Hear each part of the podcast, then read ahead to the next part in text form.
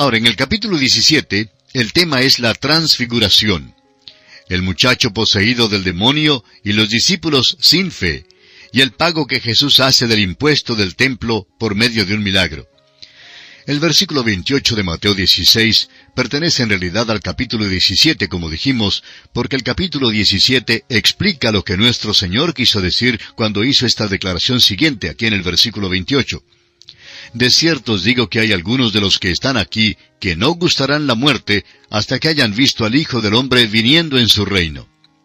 Jesús había anunciado que había algunos allí que no gustarían la muerte hasta que vieran al Hijo del Hombre viniendo en su reino. La exactitud de estas palabras se comprueba por medio de un examen detenido de las palabras de uno de los testigos presenciales de la transfiguración. Leamos para ello en la segunda carta del apóstol Pedro, capítulo 1, versículos 16 al 18. Porque no os hemos dado a conocer el poder y la venida de nuestro Señor Jesucristo siguiendo fábulas artificiosas, sino como habiendo visto con nuestros propios ojos su majestad. Pues cuando él recibió de Dios Padre honra y gloria, le fue enviada desde la magnífica gloria una voz que decía, Este es mi Hijo amado, en el cual tengo complacencia. Y nosotros oímos esta voz enviada del cielo cuando estábamos con él en el Monte Santo.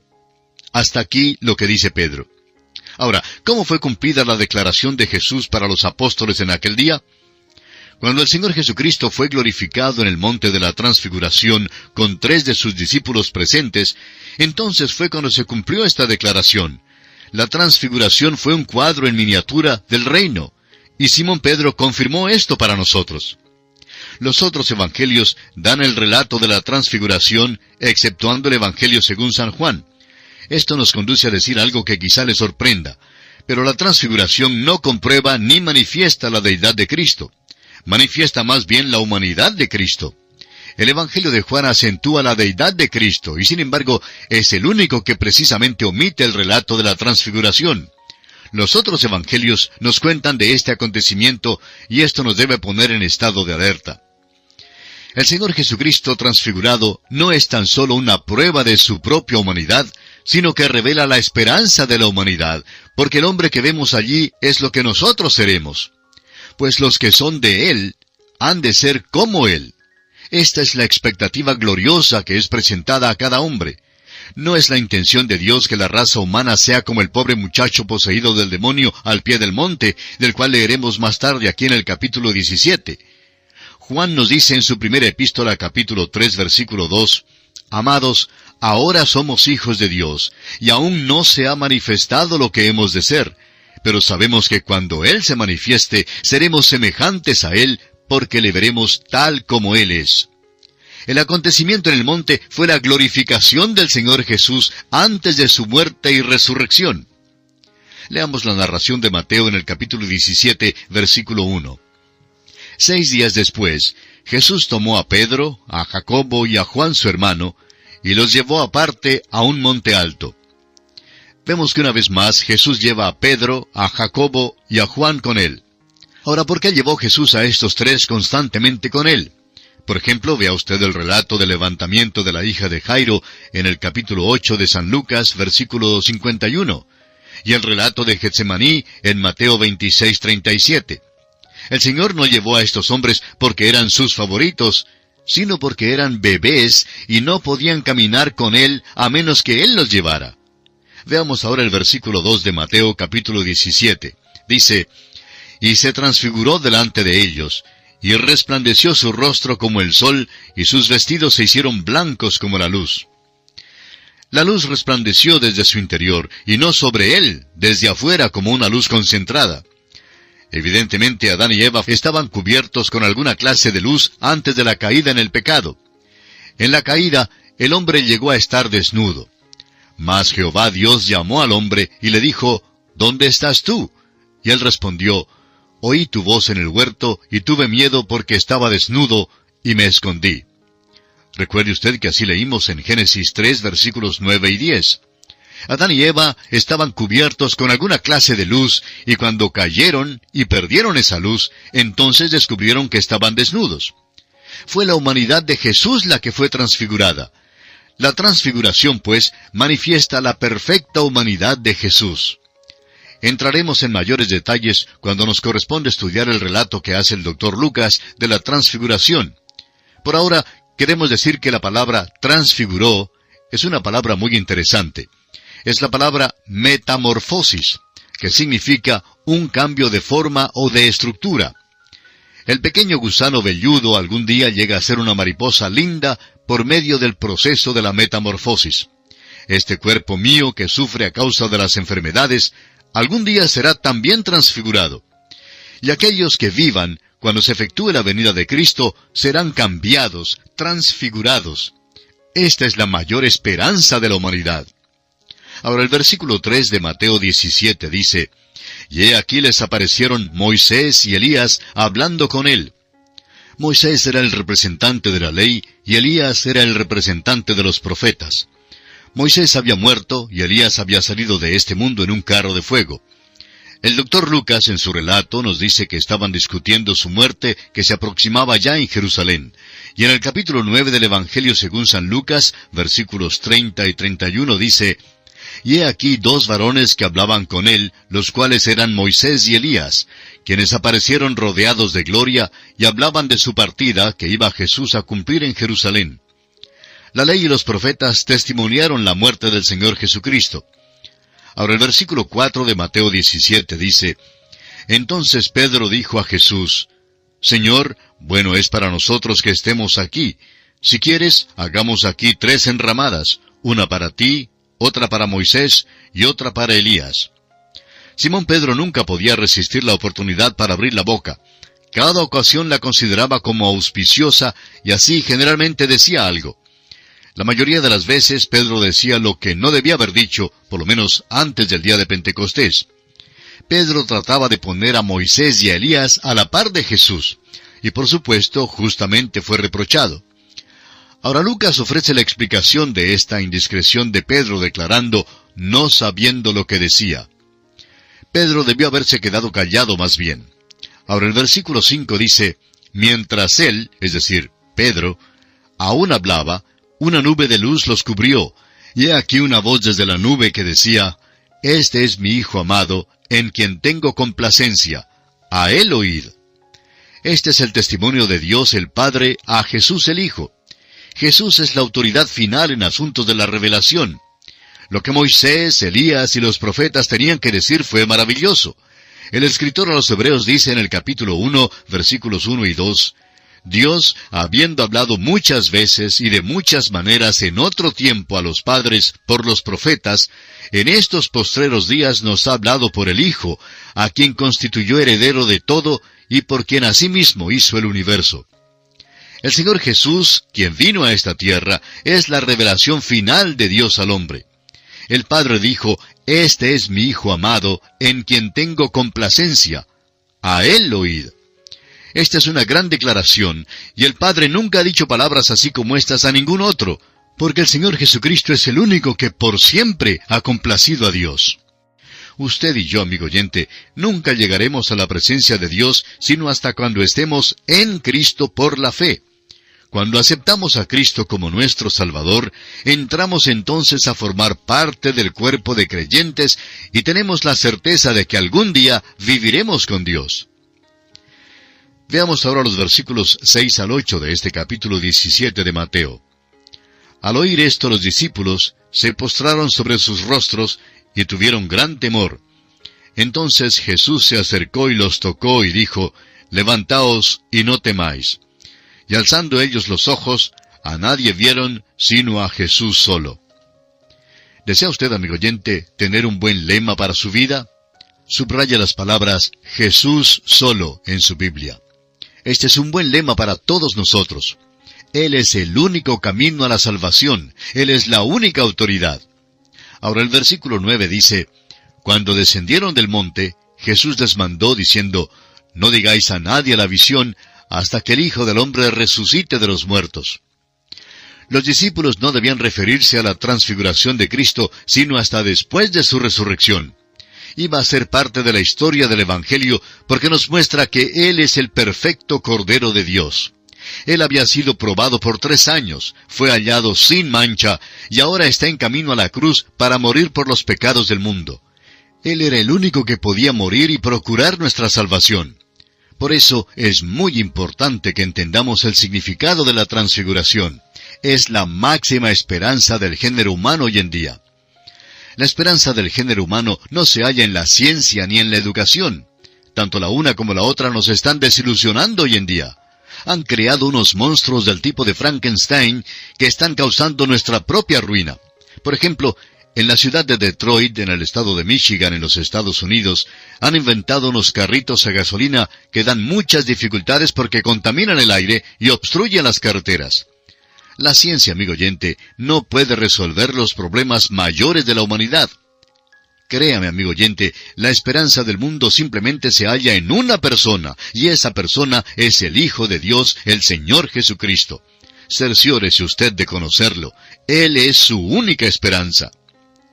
Ahora los versículos 10 al 12 dicen, Entonces sus discípulos le preguntaron diciendo, ¿Por qué pues dicen los escribas que es necesario que Elías venga primero?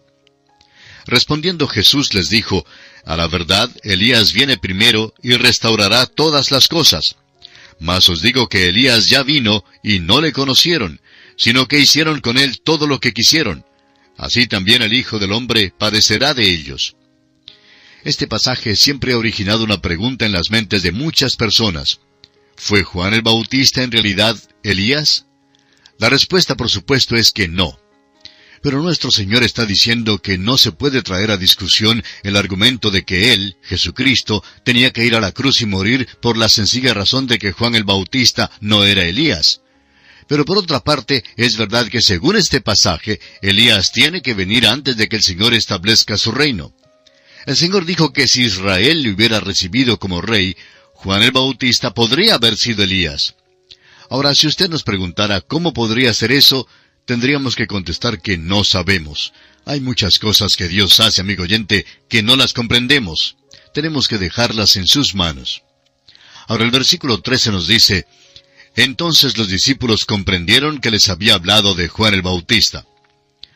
Acabamos de ver un cuadro en miniatura del presente día una situación del reino de los cielos. ¿Dónde entra la iglesia en este esquema? Encontraremos la respuesta a esa pregunta al seguir nuestro estudio. Vamos ahora al pie del monte donde los otros discípulos se hallan en apuros. Cuando Jesús y sus tres discípulos llegaron al pie del monte, encuentran a un muchacho poseído de un demonio, a un padre desesperado y a los discípulos imposibilitados. Leamos los versículos 14 al 16 de Mateo capítulo 17.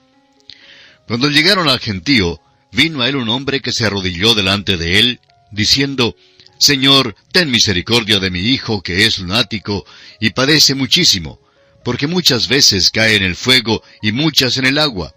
Y lo he traído a tus discípulos, pero no le han podido sanar. Es probable que este fuera el peor caso que había sido traído a la atención de Jesús. Fue también una situación triste porque los discípulos se vieron impotentes. Este es un cuadro de la iglesia hoy en día que se encuentra en un mundo que es poseído por los demonios y que se ha vuelto loco. La iglesia tiene la psicología, los métodos y el suficiente dinero, sin embargo, todavía se encuentra impotente. ¿Por qué? Fíjese lo que dice el Señor en el versículo 17. Respondiendo Jesús dijo, Oh generación incrédula y perversa, ¿hasta cuándo he de estar con vosotros? ¿Hasta cuándo os he de soportar? Traédmelo acá qué reprocha a los discípulos y crítica por su falta de fe. Hoy en día una iglesia impotente afronta un mundo poseído por los demonios. ¿Cuán pertinente es este reproche para nosotros hoy? Muchas personas que se encuentran en condiciones físicas precarias, con enfermedades críticas, acuden a ciertos sanadores, en vez de dirigirse a aquel que dijo, traédmelo acá. Él es el gran médico, Él es quien puede solucionar sus problemas y los míos.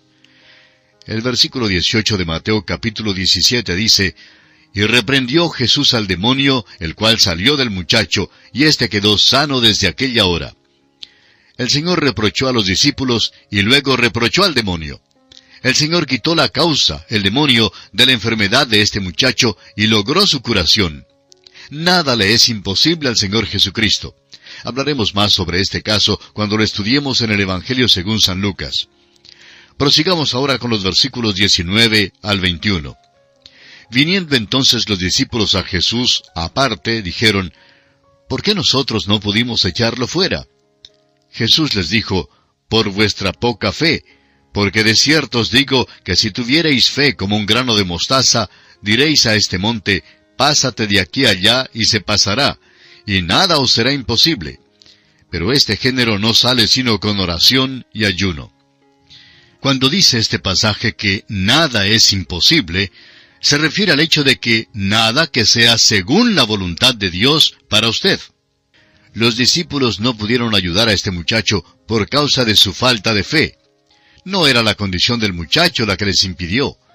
Debe notarse que el versículo 21 no se encuentra en los mejores y más antiguos manuscritos, cuando dice, pero este género no sale sino con oración y ayuno. Este versículo debe ser considerado extraño al texto y no lo consideramos parte de la palabra inspirada de Dios. El ayuno no es esencial para expulsar a un demonio, y como ya hemos dicho, el ayuno es voluntario.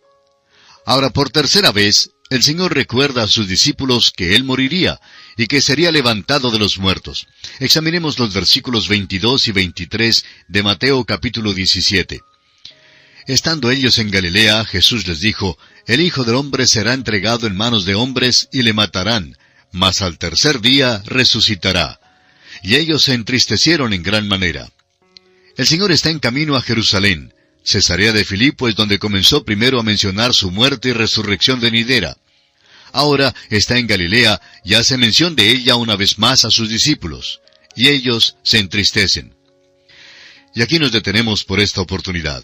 Concluiremos nuestro estudio de Mateo capítulo 17, Dios mediante, en nuestro próximo programa. Que el Señor le bendiga, es nuestra ferviente oración.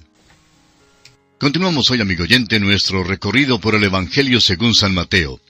En nuestro programa de hoy vamos a considerar el milagro del dinero del impuesto. Leamos los versículos 24 al 27 de este capítulo 17 del Evangelio según San Mateo. Cuando llegaron a Capernaum, Vinieron a Pedro los que cobraban las dos dragmas y le dijeron, ¿Vuestro maestro no paga las dos dragmas? Él dijo, sí. Y al entrar él en casa, Jesús le habló primero diciendo, ¿Qué te parece, Simón? Los reyes de la tierra, ¿de quiénes cobran los tributos o los impuestos? ¿De sus hijos o de los extraños? Pedro le respondió, de los extraños. Jesús le dijo, luego los hijos están exentos. Sin embargo, para no ofenderles, ve al mar y echa el anzuelo, y el primer pez que saques, tómalo, y al abrirle la boca hallarás un estatero. Tómalo y dáselo por mí y por ti. Al parecer, este era un impuesto del templo, y el Señor Jesucristo lo pagó porque así era la costumbre. Note usted el versículo 27 en particular donde dice, Sin embargo, para no ofenderles, Ve al mar y echa el anzuelo, y el primer pez que saques, tómalo, y al abrirle la boca, hallarás un estatero. Tómalo y dáselo por mí y por ti. Por lo menos su método de obtener el dinero de impuestos ciertamente fue novedoso. Ahora notemos que en el monte de la transfiguración, Jesús demuestra lo que Adán era antes de su caída. Y aquí el Señor demuestra que Él ha recobrado lo que Adán perdió. En Génesis 1.26 leemos, Entonces dijo Dios, Hagamos al hombre a nuestra imagen, conforme a nuestra semejanza, y señoree en los peces del mar, en las aves de los cielos, en las bestias, en toda la tierra, y en todo animal que se arrastra sobre la tierra.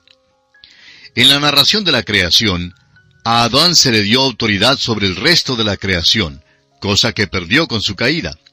Pero aquí vemos que las criaturas fueron obedientes a Jesús.